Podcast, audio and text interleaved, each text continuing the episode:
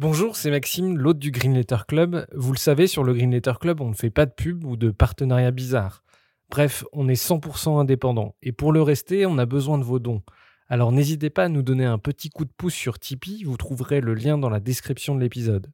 Et pour se financer, on organise aussi des fresques du climat ou de la biodiversité et des conférences sur les questions climatiques. Si ça vous intéresse, n'hésitez pas à nous écrire. Un grand merci du fond du cœur et bonne écoute.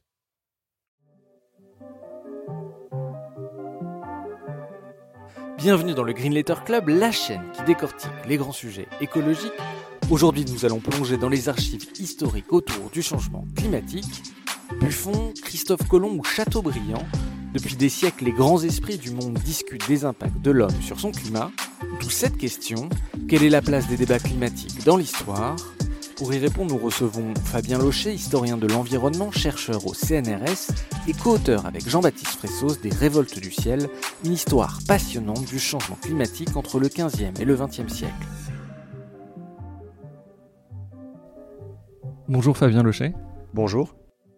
Première question, vous êtes intéressé non pas à l'histoire de l'évolution du climat, mais à celle de la perception du climat entre le 15e et le 19e siècle. Pourquoi vous êtes lancé dans une entreprise pareille? Alors, euh, avec mon collègue Jean-Baptiste Fressos, avec qui euh, j'ai écrit euh, ce livre, Les Révoltes du ciel, on a commencé à travailler sur cette question à la fin de nos thèses et on avait travaillé en thèse sur des sujets a priori assez différents.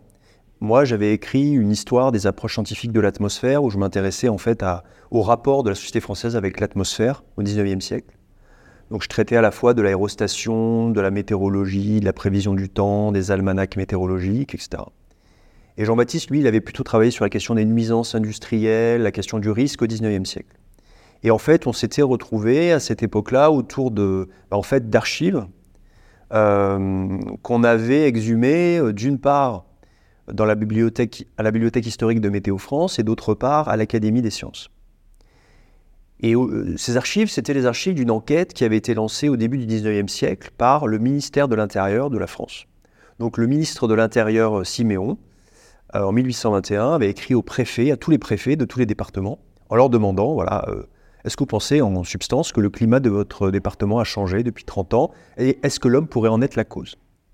Avec Jean-Baptiste, on a d'abord eu une sorte d'étonnement à trouver finalement la question du changement climatique anthropique au début du 19e siècle. Et on s'est lancé dans une enquête tous les deux, qui a duré assez longtemps, qui nous a amenés sur des terrains inattendus, euh, qui nous a amenés à travailler sur des archives et des sources euh, américaines, britanniques, françaises, italiennes, euh, espagnoles, et finalement qui a débouché après plusieurs années sur ce livre.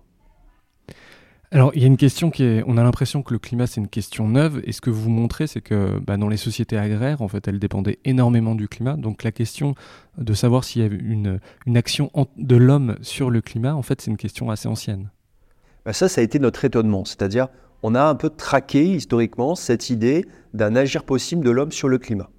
On s'est assez vite rendu compte que bah, c'était une problématique qui se posait. En réalité, on est remonté jusqu'au à la fin pardon, du XVe siècle, hein, pour en trouver des traces.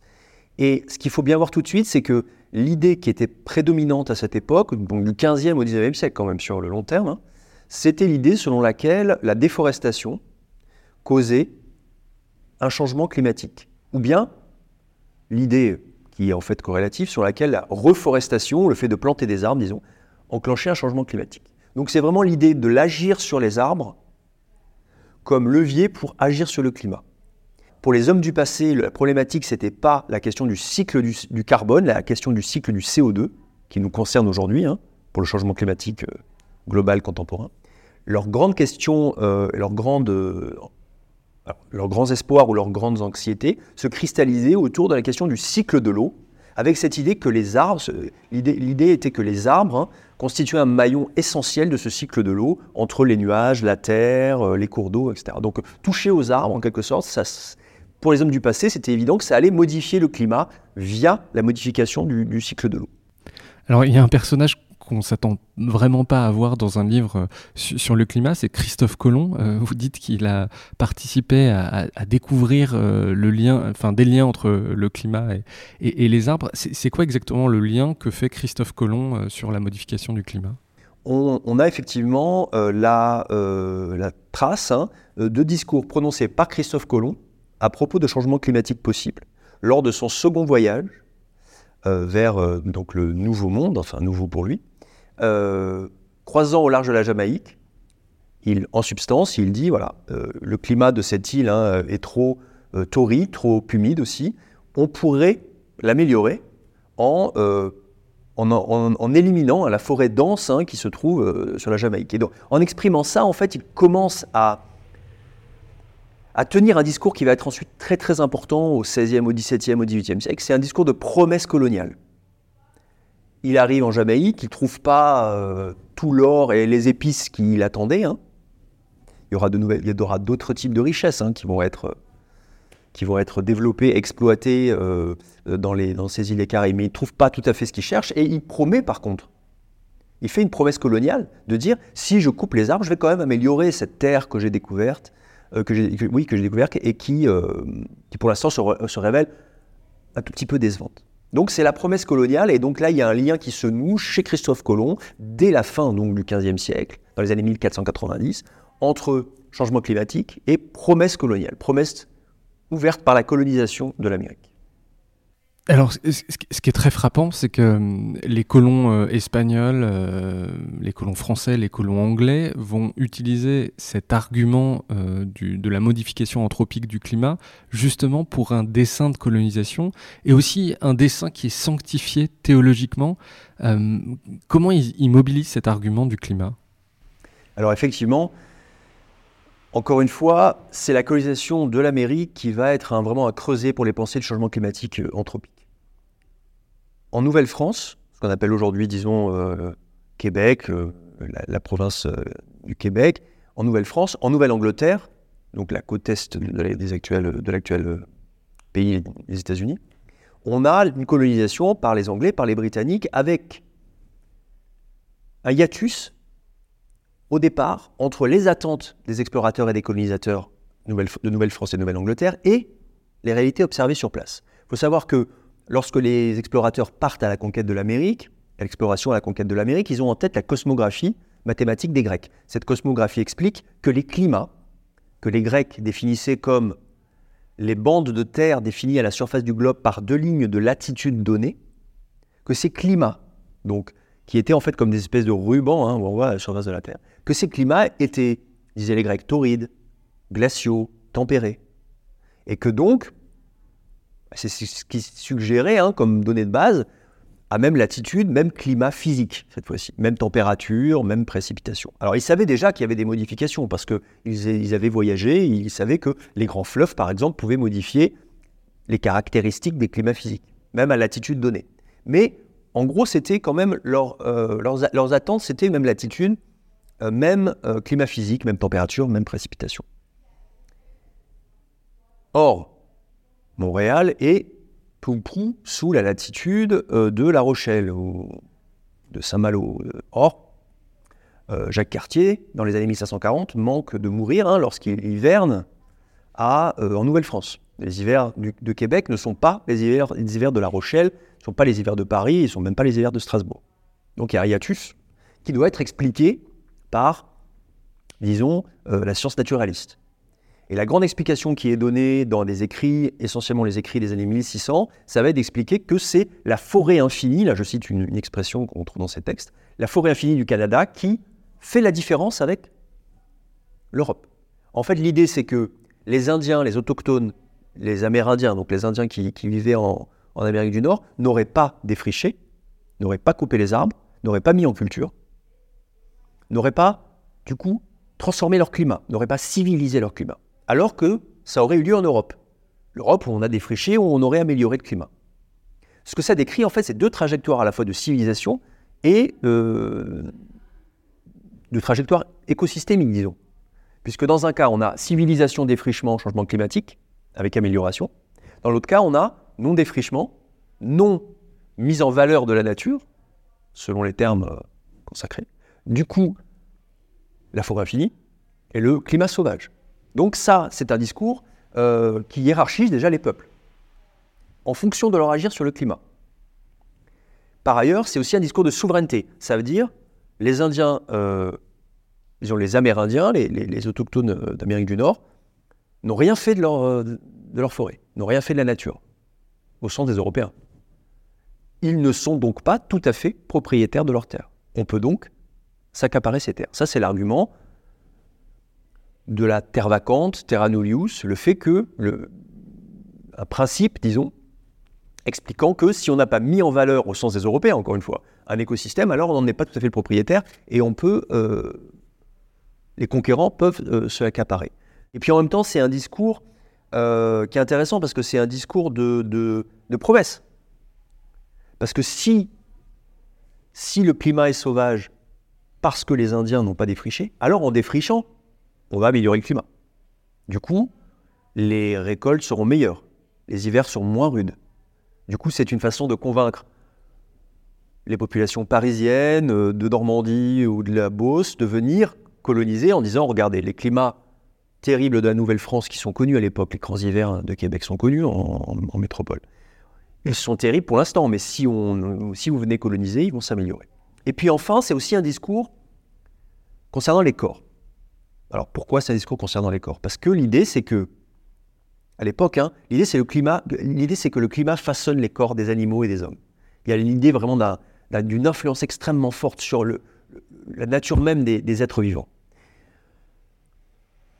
L'idée aussi, c'est que puisque les Indiens n'ont pas défriché, n'ont pas amélioré leur climat, ils n'ont pas reçu en retour les influences bénéfiques d'un climat tempéré. Ils restent dans un état physique, disons, dégradé ou inférieur.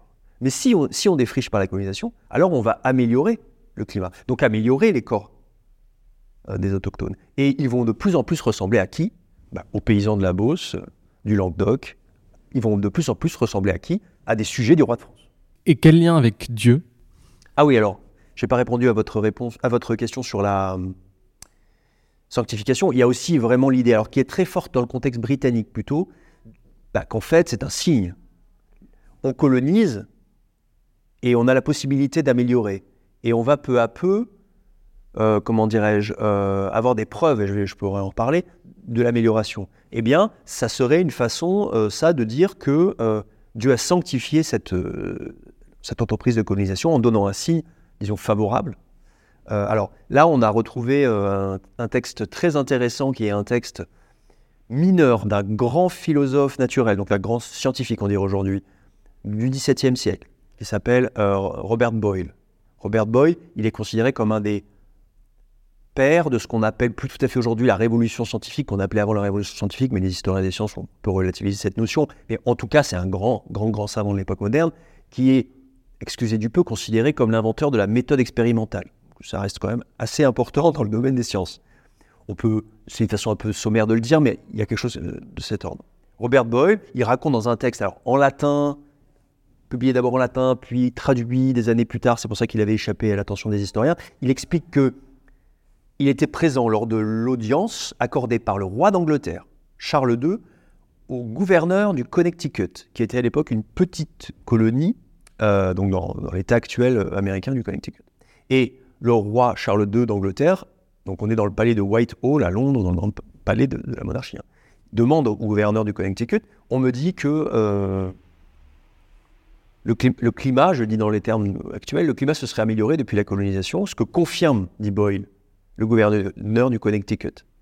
Les hivers seraient moins longs et moins rudes depuis la colonisation par les Anglais. Et ça, c'est vraiment l'expression d'une validation, en quelque sorte, de la colonisation. La colonisation, elle est non seulement peut-être légitime politiquement et moralement, mais en plus, elle est sanctifiée par l'agir divin sur la nature, qui donne ce signe de, euh, validation, on pourrait dire, de cette entreprise.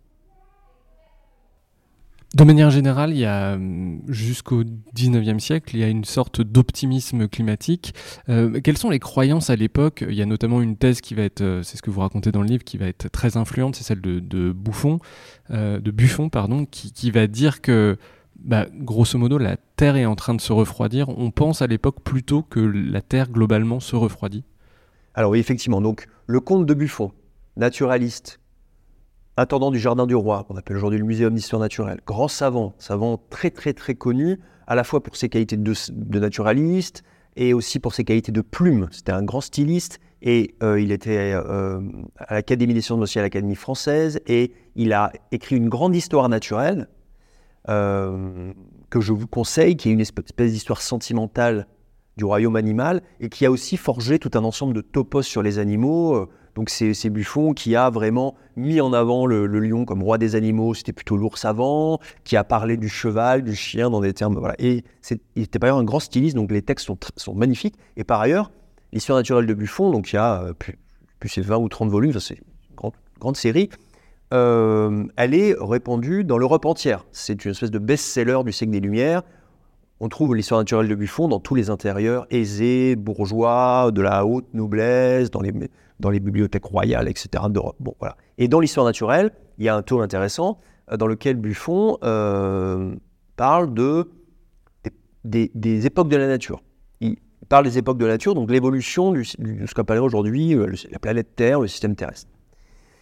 Il explique que la, en fait, que la Terre est un morceau de soleil qui a été arraché et qui se refroidit depuis ce temps. Au départ, c'était un morceau de soleil, donc il était incandescent, il se refroidit petit à petit. Et il explique en fait la succession des animaux qui sont apparus et ont disparu sur le globe par la, la, baisse en température.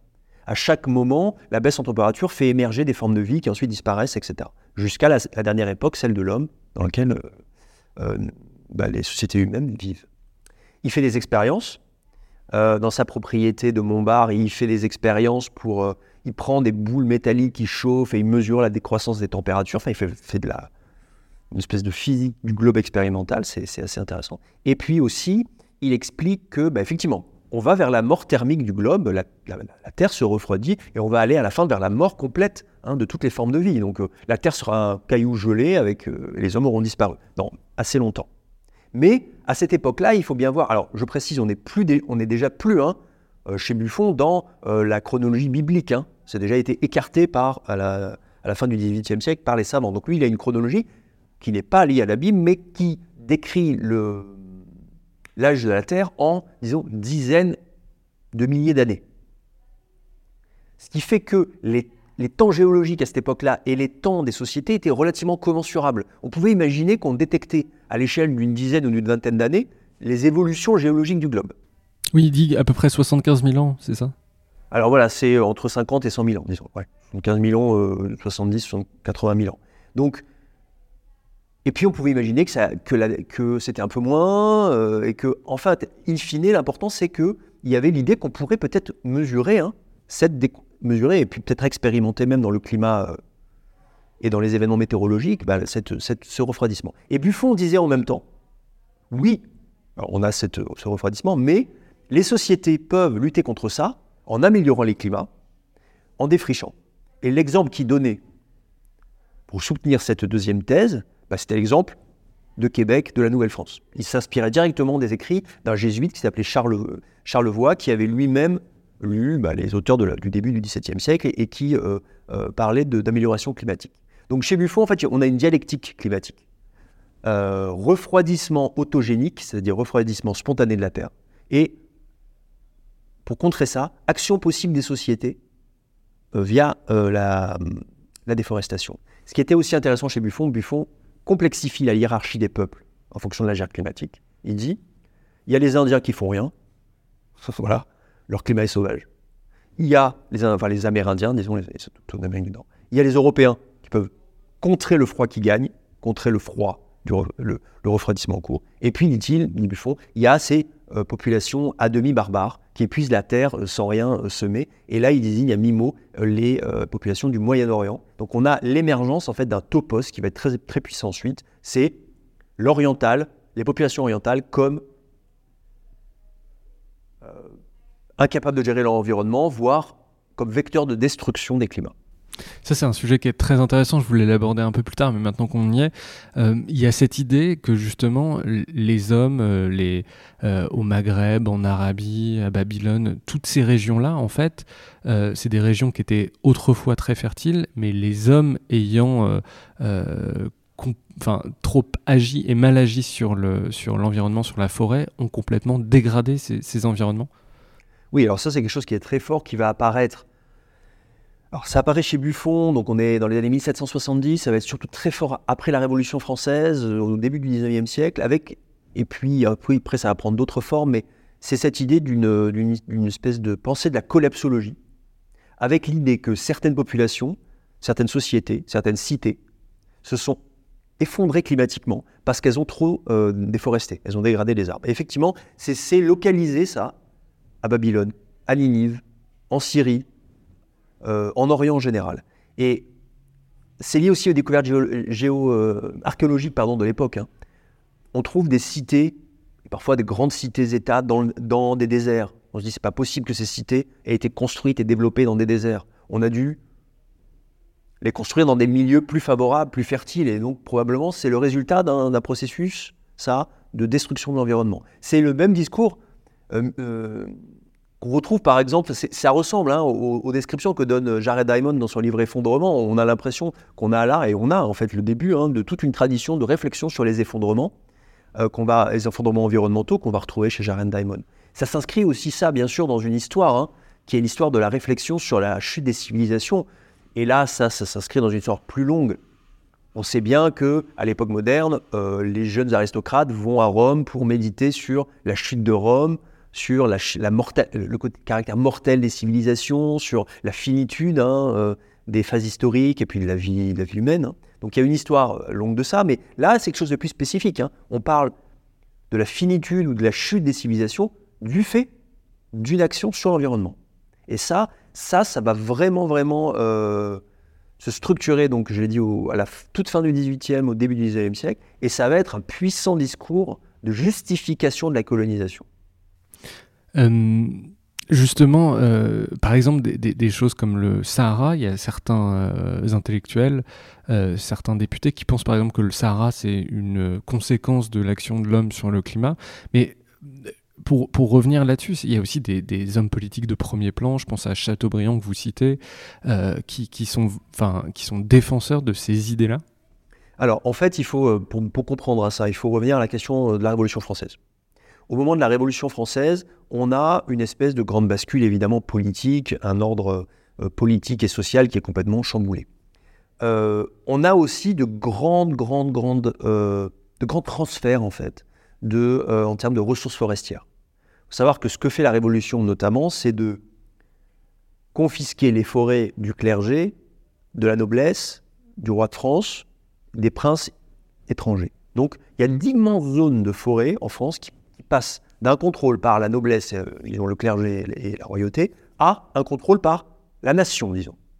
Et puis on a dans le même temps un démantèlement d'une administration qui était honnie par les paysans de l'Ancien Régime, qui est l'administration des eaux et forêts qui avait toutes sortes de réglementations sur la chasse, la pêche, et on trouve dans les cahiers de doléances avant la Révolution, juste avant la Révolution, dans les cahiers de doléances, beaucoup de protestations contre l'administration des eaux et forêts. Donc on a vraiment un bouleversement en termes de, de, forêt. Ce qui se passe aussi, c'est que dans les années 1780, on a beaucoup de phénomènes euh, climatiques, disons, euh, désastreux d'un point de vue agricole. On a une ambiance de, euh, de perception d'un dérèglement possible des climats de la France. Ça, tout ça, ça débouche sur le fait que pendant les premières assemblées révolutionnaires, au tout début hein, des assemblées de ce qu'on appelle aujourd'hui l'Assemblée nationale, on a des débats autour du changement climatique. Et ça, c'était quelque chose qui nous a étonné avec Jean-Baptiste, c'est qu'en allant voir les procès-verbaux des euh, assemblées nationales des années de 1790, on parle beaucoup de changement climatique, ce qui n'était pas acquis à la base et qui nous a étonné en fait euh, qu'on l'a découvert. Qu'est-ce qui se passe? Les révolutionnaires disent la monarchie a détruit les forêts de la France, a porté atteinte aux forêts de la France, et donc a commencé à dégrader le climat de la France. Pourquoi ils disent ça, les révolutionnaires?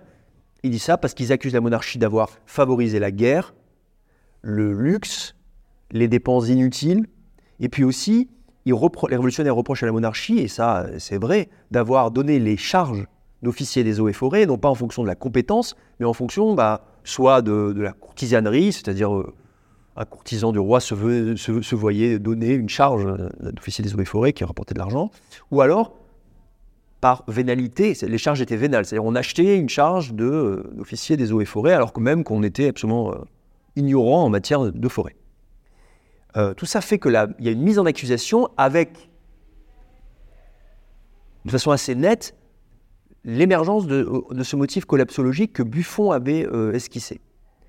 Il y, a des, y a des députés dans les assemblées révolutionnaires du début des années 1790 qui disent bah, si on continue comme ça, la France ressemblera à Babylone, à Ninive, ressemblera à toutes ces terres où les civilisations se sont autodétruites en, en changeant leur climat. Mais au XIXe siècle, il y a d'autres, vous savez qu'il y a des gouvernements qui se succèdent. Il y a les gouvernements révolutionnaires, je ne vais pas refaire l'histoire, mais le consulat, le directoire, l'empire, et puis la restauration. La restauration, c'est le moment où on a un retour de la monarchie en France. Napoléon perd, alors une deuxième fois à la suite des 100 jours, c'est un peu compliqué, mais je résume. Les Autrichiens, les Britanniques, etc., réinstaurent en France une monarchie, mettent un roi à la tête euh, de l'État. Et ils mettent un roi à la tête de l'État en lui disant Ok, tu es à la tête de l'État, mais par contre, il y a une chose, tu dois rembourser les dettes de la France. Dettes qui avaient été contractées par Napoléon. C'est difficile, hein, pour la monarchie, de rembourser les dettes de l'usurpateur. Donc c'est difficile. En plus, la seule façon qu'ils ont de le faire, c'est de vendre une partie des forêts nationales. Pourquoi c'est difficile pour eux de le faire? Parce que ces forêts nationales, bah, elles avaient été confisquées au clergé, en fait, et aux princes étrangers. Et alors, les, nobles ont été, euh, comment dire, on a rendu aux nobles leurs forêts, mais en tout cas, une part, la forêt nationale qui sont, euh, qui sont disponibles pour être vendues, elles viennent en fait des confiscations révolutionnaires, pour faire simple. Donc ils, doivent vendre des forêts confisquées par les révolutionnaires pour rembourser les dettes de Napoléon. C'est difficile pour eux. Et donc ça fait éclater quand même euh, le camp des monarchistes, qui était déjà structuré en fait en, en deux parties. Il y a les modérés et les ultras. Les ultras disent aux autres, en fait, vous êtes des traîtres à la monarchie si vous faites ça, si vous vendez les forêts pour rembourser les dettes.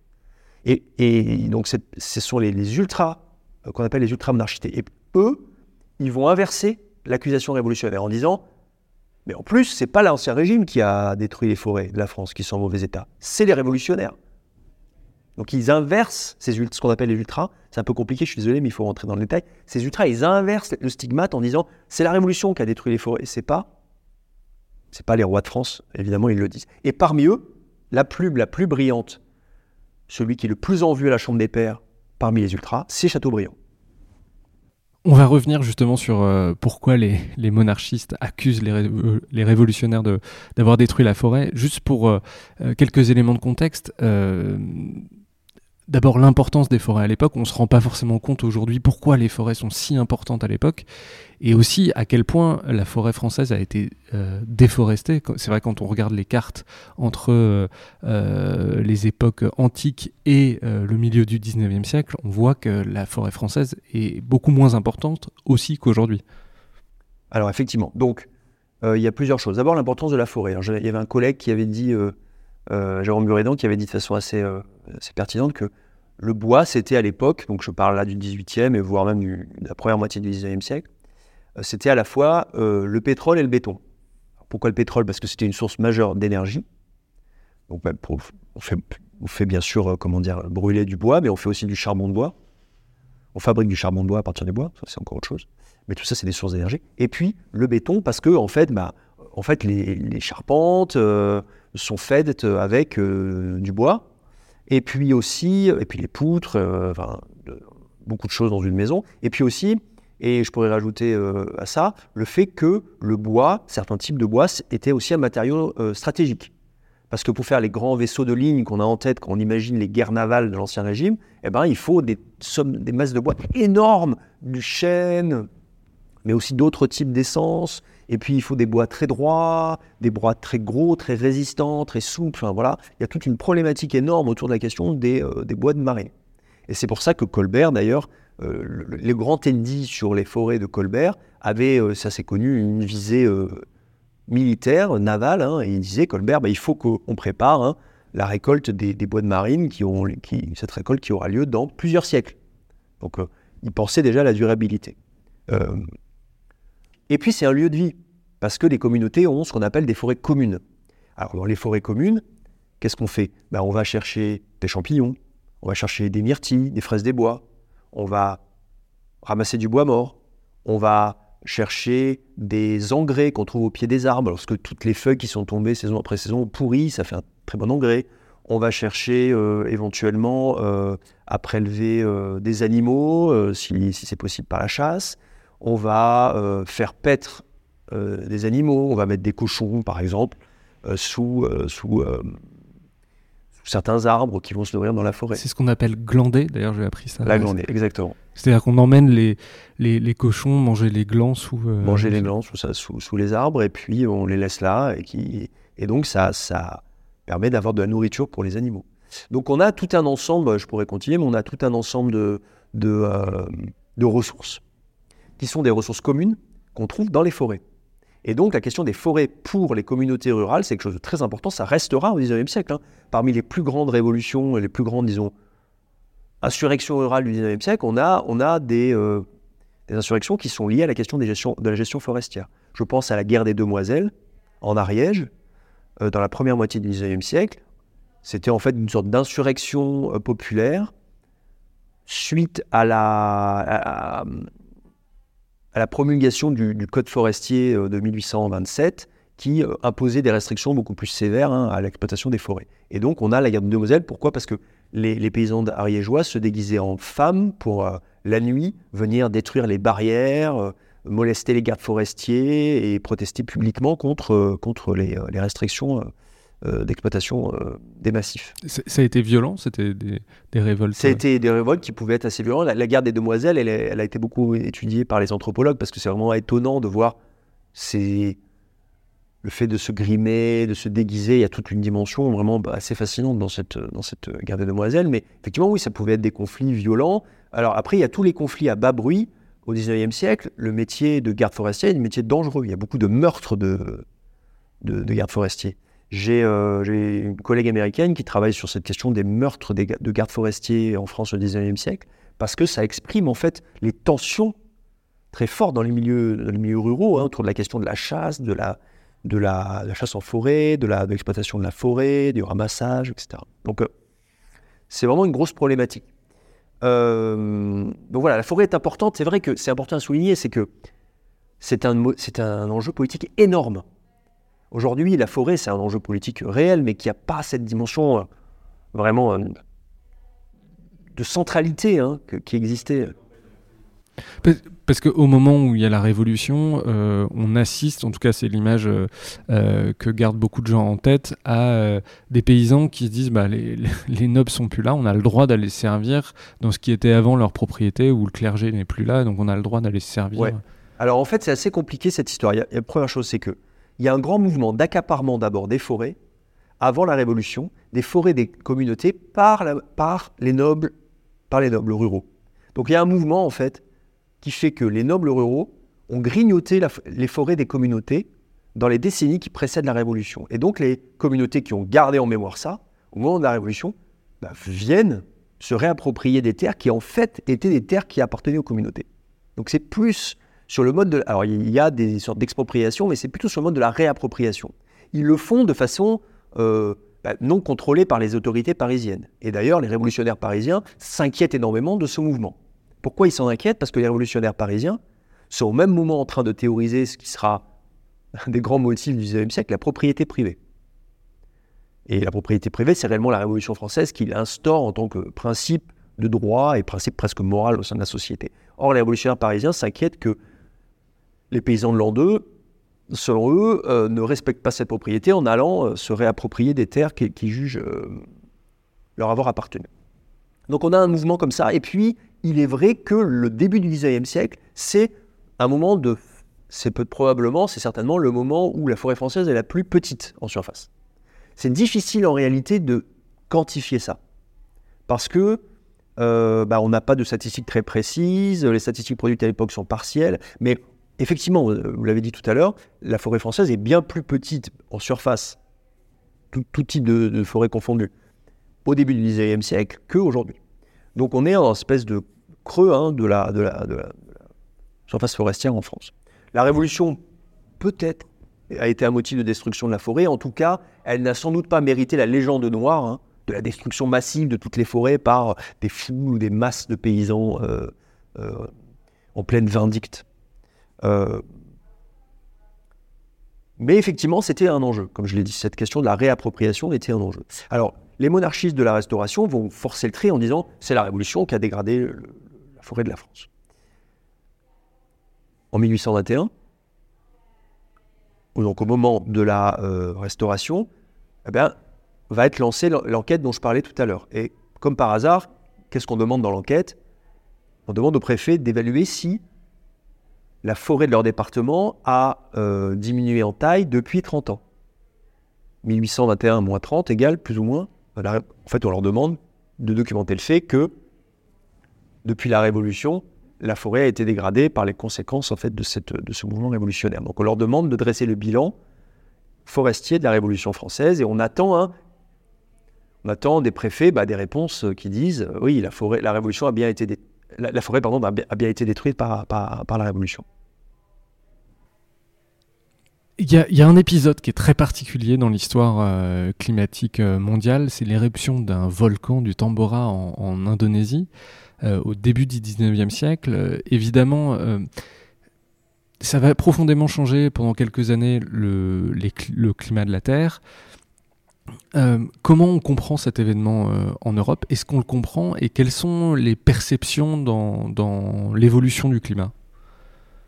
Alors, effectivement, en avril 1815, un volcan éclate sur l'île de la Tambora, donc à Java et euh, c'est la plus grande éruption volcanique de l'histoire humaine. Donc pas depuis que l'homme existe en tant qu'espèce, mais depuis qu'il existe des traces écrites euh, euh, émanant de, l'activité humaine. Et c'est une explosion qui, bah, sur le coup, on ne sait pas exactement combien il y a eu de morts parce qu'il n'y a plus de traces. En fait, il y a plusieurs royaumes qui sont littéralement rayés de la carte, probablement plusieurs dizaines de milliers de morts, mais comme il ne reste aucune archive, puisque tout a été détruit, c'est difficile de le dire. En tout cas, ça va projeter dans l'atmosphère des quantités astronomiques de euh, particules, de, poussière, des composés chimiques qui vont, et tous ces composés vont modifier le climat planétaire pendant plusieurs années. C'est très intéressant d'ailleurs aujourd'hui pour les géophysiciens, les spécialistes de l'atmosphère, parce qu'ils peuvent avoir là une espèce d'expérience naturelle de transformation pendant plusieurs années avec injection de particules dans l'atmosphère, et donc ils modélisent ça et ça leur sert énormément euh, euh, pour, leur, pour l'élaboration de leur théorie. Alors, ça va projeter dans l'atmosphère des particules et ça va modifier tellement euh, les saisons euh, de 1815, 16, 17, 17, 18, que on va avoir, et ça ça a été bien documenté par les historiens, des saisons agricoles déficitaires en Chine, en Amérique, en Europe, euh, dans les années 1816, 17, etc. C'est ce qu'on appelle les années sans été. Alors on voilà, on, on, parle de, pour 1816 de l'année sans été, avec, euh, non, excusez-moi, pour 1815, de l'année sans été, avec, euh, pour l'été 1800, il n'y a pas d'été en quelque sorte en 1815, et on a une, euh, comment dirais-je, une, un état qui est perçu comme, comment, comment dirais-je, anormal. On a, oui. Juste pour montrer la, violence de l'éruption, vous dites dans le livre que des garnisons britanniques entendent l'éruption à plusieurs milliers de kilomètres. Oui, on a des récits en fait dans des. Alors, ceux qui ont eu une perception de cette, catastrophe devaient être à une certaine distance parce que ceux qui étaient trop près, donc comme je l'ai dit, ont littéralement disparu. Hein. Et euh, donc les Britanniques enregistrent hein, des échos effectivement et de, cette, de cette destruction et euh, c'est répercuté dans un certain nombre de revues et ça arrive jusqu'en France d'ailleurs dans une revue qui s'appelle la Revue Asiatique. Euh, donc on a des échos de cette, de cette, comment de cette catastrophe. Et euh, donc on est dans une phase qui est de 1815 à 1820, je, me concentre là sur la France, qui est une phase catastrophique du fait du tambourin, et aussi du fait, là c'est une question de malchance en quelque sorte, de la variabilité naturelle des saisons qui fait que l'hiver 1819-1820 est terriblement froid, un des plus froids du 19e siècle. Donc on a un mélange de la variabilité naturelle des climats et des saisons et de l'effet d'un événement singulier qui est l'explosion du tambourin qui fait que 1815-1820, c'est une catastrophe en termes agricoles en France du fait du temps qu'il fait. D'ailleurs, on cite dans le livre un journal, le journal euh, L'ami euh, l'ami euh, l'ami du roi, hein, qui dit voilà, aujourd'hui la fin du monde est sur toutes les lèvres parce que les saisons sont déréglées. Donc on cherche des, des, des réponses. on cherche des réponses. Il y a une inquiétude et bien sûr, les ultras, les monarchistes ultras ne se privent pas de dire regardez, la révolution a créé déjà ces désordres incroyables, et vous, les modérés, si vous vendez les forêts nationales comme vous voulez le faire, ça va être encore pire. Donc là, c'est vraiment l'incandé, c'est vraiment le moment d'incandescence hein, des débats sur le changement climatique en France. Donc on ne lit pas l'éruption du volcan directement à, ces problématiques climatiques. Alors on a trouvé, on a trouvé un, euh, un cas, c'est le comte de Volney, qui est un, disons, un voyageur et un, littérateur du début du XIXe siècle, qui fait le lien, qui dit c'est peut-être cette explosion qu'on a signalée dans la revue asiatique qui est la cause. Donc euh, vous voyez, c'est intéressant. Et ça, ça démontre aussi quelque chose, ça démontre que la perception des effets climatiques possibles était déjà pensée à l'échelle planétaire. C'était déjà le cas chez Buffon. Hein. Buffon, par exemple, il avait, pour documenter le refroidissement de la, Terre, il avait, essayé de faire, euh, il avait essayé de faire la cartographie des glaces au niveau des pôles, pôle sud et pôle nord. Il avait déjà une vision de la Terre hein, comme un ensemble euh, cohérent. Et, donc, ça serait faux de croire que les scientifiques et les hommes du passé avaient une vision locale seulement des climats, ils avaient déjà une vision planétaire. Et ça se voit encore chez Volney, puisqu'il fait le lien entre une explosion à Java et un hiver à Paris. Donc euh, il a aussi cette idée de connexion possible à grande distance. Euh, mais la plupart des théories euh, ne mentionnent pas le tambourin. C'est donc à la fin de, ces quelques années 1815-1820 que qu'est lancée en fait l'enquête de 1821 et c'est par hasard, hein, c'est parce que ça a été tellement catastrophique dans ces années que le, pouvoir politique se dit bah il faut agir. Comme c'est difficile d'agir sur le climat et sur les récoltes, bah, il décide d'agir en montrant qu'il fait quelque chose, en lançant cette enquête. Ça lui permet, en fait c'est une manœuvre politique, c'est ce qu'on montre dans le livre. Ça permet de dire bah regardez. Euh, c'est pas nous, hein, la monarchie, qui est, c'est pas nous qui sommes responsables de ce qui se passe en ce moment. Notre enquête va montrer que c'est la révolution. Enfin, ils espèrent ça en tout cas. Donc si on résume à grands à grand traits, euh, il y a une sorte d'optimisme climatique euh, entre l'époque moderne et euh, la fin du XVIIIe siècle, et puis arrive la Révolution, le, XIXe siècle, où là il y a un univers un peu plus effondriste, on se dit que l'homme peut modifier le climat et que ça peut être très dommageable pour les civilisations.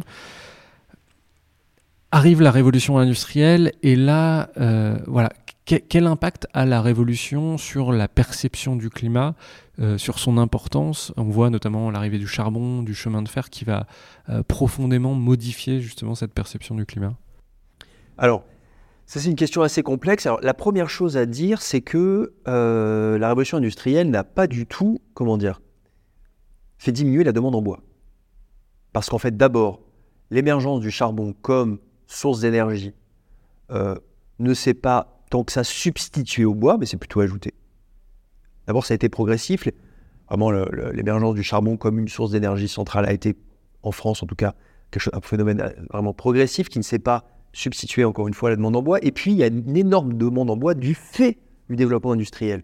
Je donne un seul exemple. Pour construire toutes les voies ferrées de France, il faut une masse de bois énorme pour faire toutes ces traverses qu'on met sous les rails en métal. Oui, parce qu'on ne se rend pas compte, mais il y avait énormément plus de voies de chemin de fer euh, oui, par ailleurs. à la fin du 19e ou jusqu'à 1950. Bien sûr, puisqu'on est dans une période sans voiture, sans camion, où en fait, auparavant, pour transporter vraiment les choses très très lourdes, on utilisait les cours d'eau, mais là on, peut, on utilise le rail. Et le rail, il a une autre vertu, euh, si on peut dire du point de vue de l'exploitation, c'est que ça permet de transporter du bois très facilement et ça rend vraiment rentable l'exploitation notamment des bois euh, de montagne jusqu'à assez tard dans le 19e siècle, les bois de plaine étaient vraiment beaucoup plus facilement exploitables et valorisables.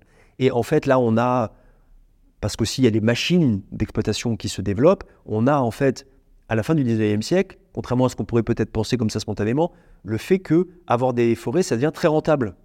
Ça devient rentable les forêts. Du coup, bah, la surface forestière, elle diminue plus parce qu'on n'a on a pas plus forcément intérêt à acheter des, des, surfaces forestées, à couper les arbres et, à faire de l'agriculture. On a plutôt intérêt à exploiter les forêts parce que c'est vraiment rentable. Donc les peurs, les inquiétudes sur la déforestation de la France, ces peurs-là, elles refluent. Et puis, c'est lié aussi, il y a un autre facteur, c'est que à partir de la Troisième République, à partir de, disons, des années 1870, pour faire simple, on n'a plus de vente massive de forêts domaniales. Donc, or, ces ventes-là, elles relançaient tout le temps les débats sur, les, sur la politique forestière, sur l'action climatique des forêts, etc. Et donc, comme à partir des années, disons, 1870, on n'a plus de vente de forêts domaniales, cette problématique et que les forêts deviennent rentables et donc la surface augmente, on a euh, un décru des problématiques forestières et donc des problématiques climatiques. Ça, c'est la première chose. La deuxième chose, c'est que on a une réduction de la vulnérabilité climatique de l'agriculture. Pourquoi? Parce que désormais, en fait, on peut. Alors d'abord, on a une hausse de la productivité agricole du fait des engrais, du fait de plein de choses, des, des nouvelles techniques, mais on a aussi le fait que si on a un événement climatique désastreux dans, une province,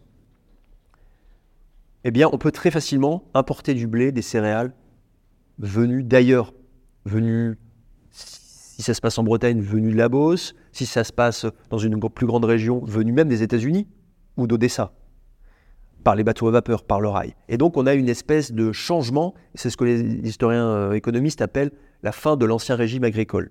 On est dans une situation où on va plus avoir des, euh, des problèmes de pénurie agricole qui vont tout de suite s'enclencher sur des paniques sur les marchés, de la spéculation, voire des troubles politiques. On va avoir une sorte de stabilisation et de résilience plus grande en fait du système agricole et commercial vis-à-vis des fluctuations climatiques. Et ça, ça va faire diminuer. Euh, c'est une toile de fond. C'est pas directement ça qui va chasser les anxiétés climatiques, mais c'est une toile de fond importante à prendre en compte. Et puis la troisième chose, c'est qu'on a un immense débat au 19e siècle sur est-ce que l'homme, oui ou non, change le climat? Et euh, en fait, euh, personne n'arrivera à sortir vainqueur de cette euh, grande polémique scientifique, de, de, ces grands débats scientifiques. On va avoir, comment dirais-je, des arguments qui vont s'opposer. Les uns vont, vont, faire sortir, vont montrer des données d'observation, les autres vont parler de preuves archéologiques, et on va avoir finalement ce qu'on appelle à la fin une aporie, c'est-à-dire une question qui va être sans réponse on va donc se retrouver dans une situation paradoxale où on n'a pas pu démontrer, étonnant, disons, on n'a pas pu démontrer qu'il n'y a ou il n'y a pas d'action de l'homme sur le climat. Et on va avoir à la fin du 19e siècle une discipline climatologique qui va se structurer autour de, euh, pas d'un tabou sur cette question, mais autour de l'idée selon laquelle on met ça de côté, parce qu'on n'arrive pas à, à conclure, parce que ça a été discuté maintes fois, et donc on met ça de côté pour avancer sur d'autres champs, euh, sur d'autres aspects de la climatologie, sur la précision, sur la masse des données, sur, et sur d'autres choses. Et donc on va avoir une espèce de glissement de cette problématique qui était centrale vers une espèce de marginalité scientifique, on pourrait dire. Euh, c'est justement à partir du 19e siècle, euh, peut-être plus la deuxième moitié du 19e siècle, où on voit vraiment bah, euh, jusqu'à présent, jusqu'au XVIIIe siècle, on voit des, des, choses un peu baroques, euh, de l'astrométéologie, enfin, on voit des choses vraiment euh, euh, qui n'ont rien à voir avec la science qu'on fait aujourd'hui. À partir du XIXe siècle, justement, les, les, outils commencent à se préciser, il euh, y a une meilleure fiabilité, les observatoires météo ouvrent. C'est vraiment là que la, la météorologie moderne et la climatologie moderne naissent alors, en un certain sens, après, il ne faut pas comment dire, l'astrométéorologie, par exemple, du 18e, elle peut sembler étrange aujourd'hui, mais il faut bien voir un truc, c'est que on avait résolu une des plus grandes questions de la physique du globe par ce moyen. Je parle des marées. En trouvant une théorie de la gravité, en utilisant la théorie de la gravité. Est-ce que vous pouvez expliquer ce que c'est, l'astrométéorologie? Alors, l'astrométéorologie, c'est le fait de dire, on va observer euh, les astres, la Lune, le Soleil, les étoiles, et grâce à ça, prédire le temps. Donc, c'est faire un lien entre le monde des astres et euh, le temps qu'il fait, et faire de la prédiction euh, grâce à ça. Donc il y a tout un ensemble d'auteurs euh, au XVIIIe siècle qui essaient de faire ça. On le fait dans des grandes institutions scientifiques, par exemple à l'Observatoire de Paris, qui est la grande institution scientifique de la fin du XVIIIe siècle, donc en France. Donc on est dans cette situation. Et il y a aussi des auteurs, notamment en Italie, quelqu'un qui s'appelle Giuseppe Toaldo, qui fait ça en en, euh, comment dirais-je, en euh, promettant des, euh, des prédictions météorologiques qui pourraient aller jusqu'à un an, deux ans, dix ans, voire un siècle. Pourquoi est-ce que ça paraît aujourd'hui étrange de faire ça De dire, voilà, grâce à des théories sur la Lune, le Soleil, les étoiles, j'ai prévoir le temps, mais en même temps, auparavant, grâce à Newton et aux lois de Newton, on avait réussi à corréler les marées et les phases lunaires, et à expliquer ça.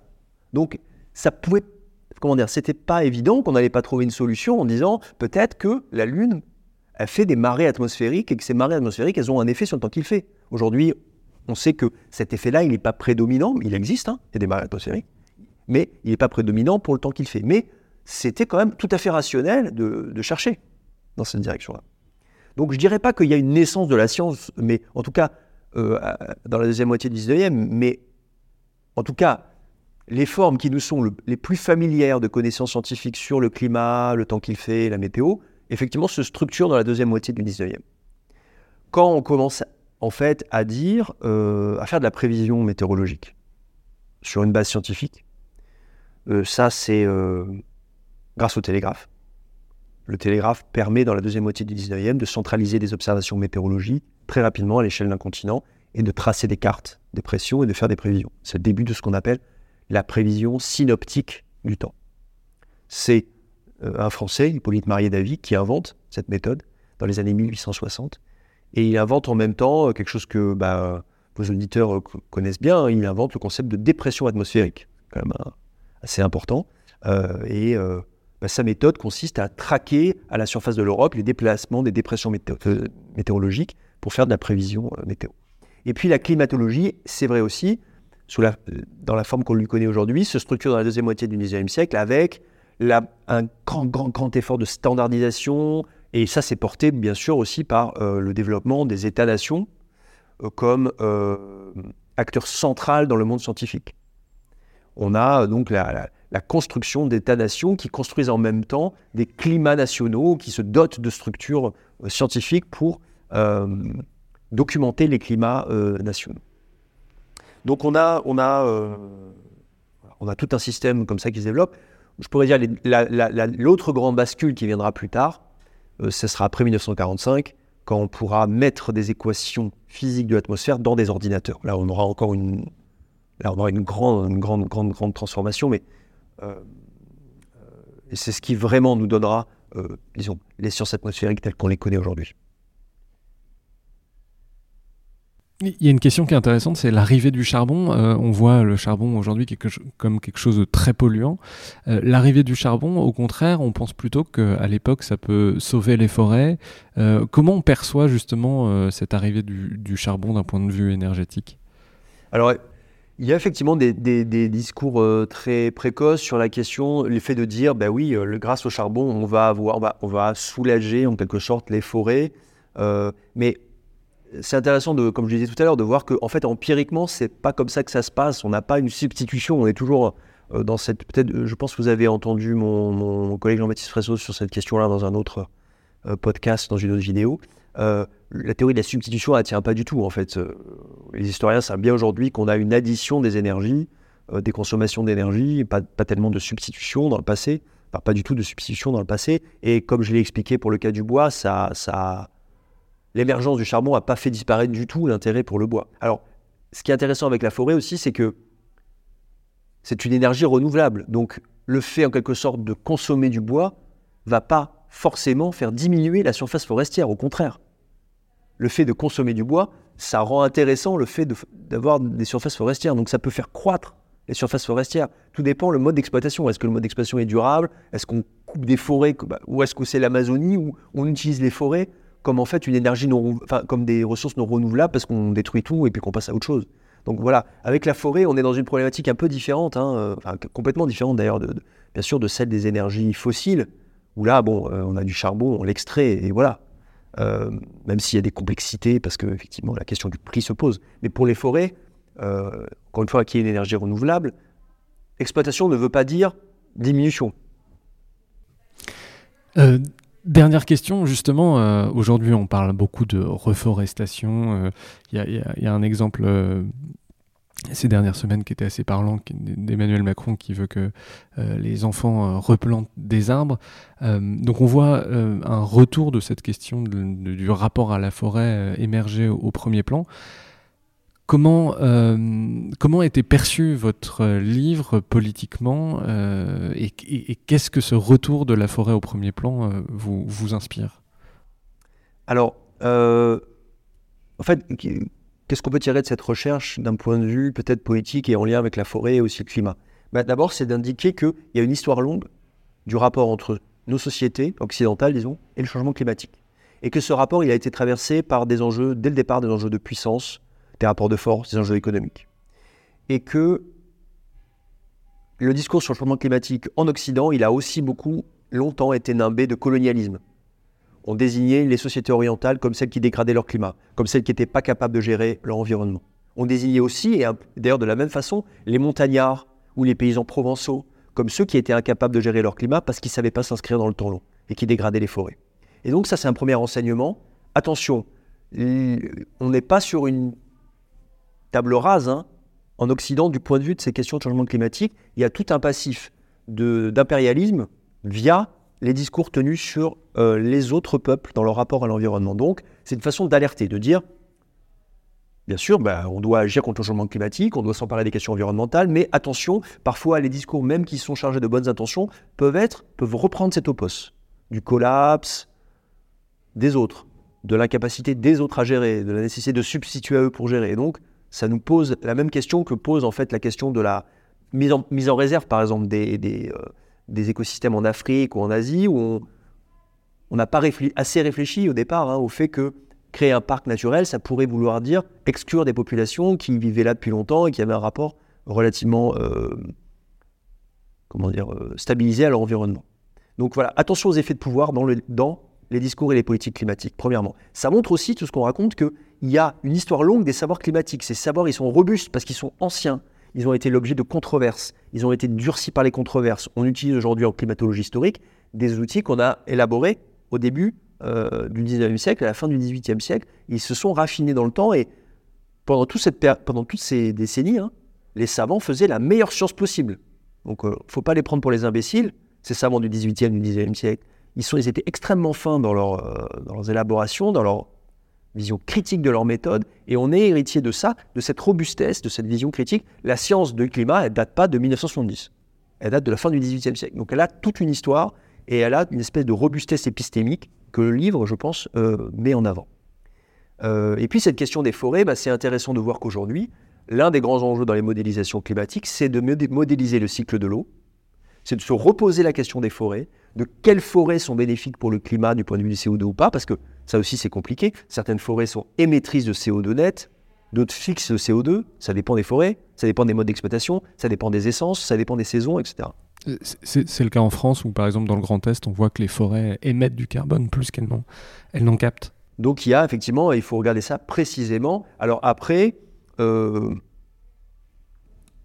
voilà, il y a aussi beaucoup, on va le dire clairement, de bullshit autour de la question forestière. C'est-à-dire, je pense moins à Emmanuel Macron là, euh, quoique, que à ces firmes qui nous proposent de d'émettre du CO2 en allant euh, le week-end euh, au Baléares en émettant je ne sais pas combien, je ne sais combien de tonnes de, de, de, kilos, en tout cas de CO2, peut-être de fractions de tonnes, et en échange qu'on va planter des arbres, dit-on, dans certaines régions du globe. Tous ces mécanismes de compensation qui sont quand même ça a été montré, c'est pas moi qui le dis, ça a été montré par des études faites par des sociologues et des anthropologues qui sont quand même essentiellement du greenwashing et, une façon de, euh, de se dédouaner d'une responsabilité qui sera et nécessairement changer nos modes de vie euh, dans un futur proche si on veut éviter les 4 degrés de changement climatique ou, euh, les transitions catastrophiques dans certains comportements du, du, climat. Donc on a, on a cette figure de la forêt qui est repolitisée, qui est aussi instrumentalisée à des fins qui ne sont pas des fins que je, pas, souhaitables, socialement souhaitables. Euh, donc il faut être extrêmement prudent. Hein. Euh, la figure de l'arbre, c'est une figure symbolique très forte. Et bien sûr, les relations, les gens des relations publiques, du marketing politique, euh, du marketing commercial l'ont bien compris et utilisent hein, cette, cette, figure de l'arbre, bien sûr, pour vendre faire adhérer pour convaincre. Donc ne soyons pas, ne soyons pas naïfs vis-à-vis de ces discours, vis-à-vis de ces représentations. Fabien Locher, un grand merci d'être venu au micro du Green Club. Je vous remercie. À bientôt. À bientôt.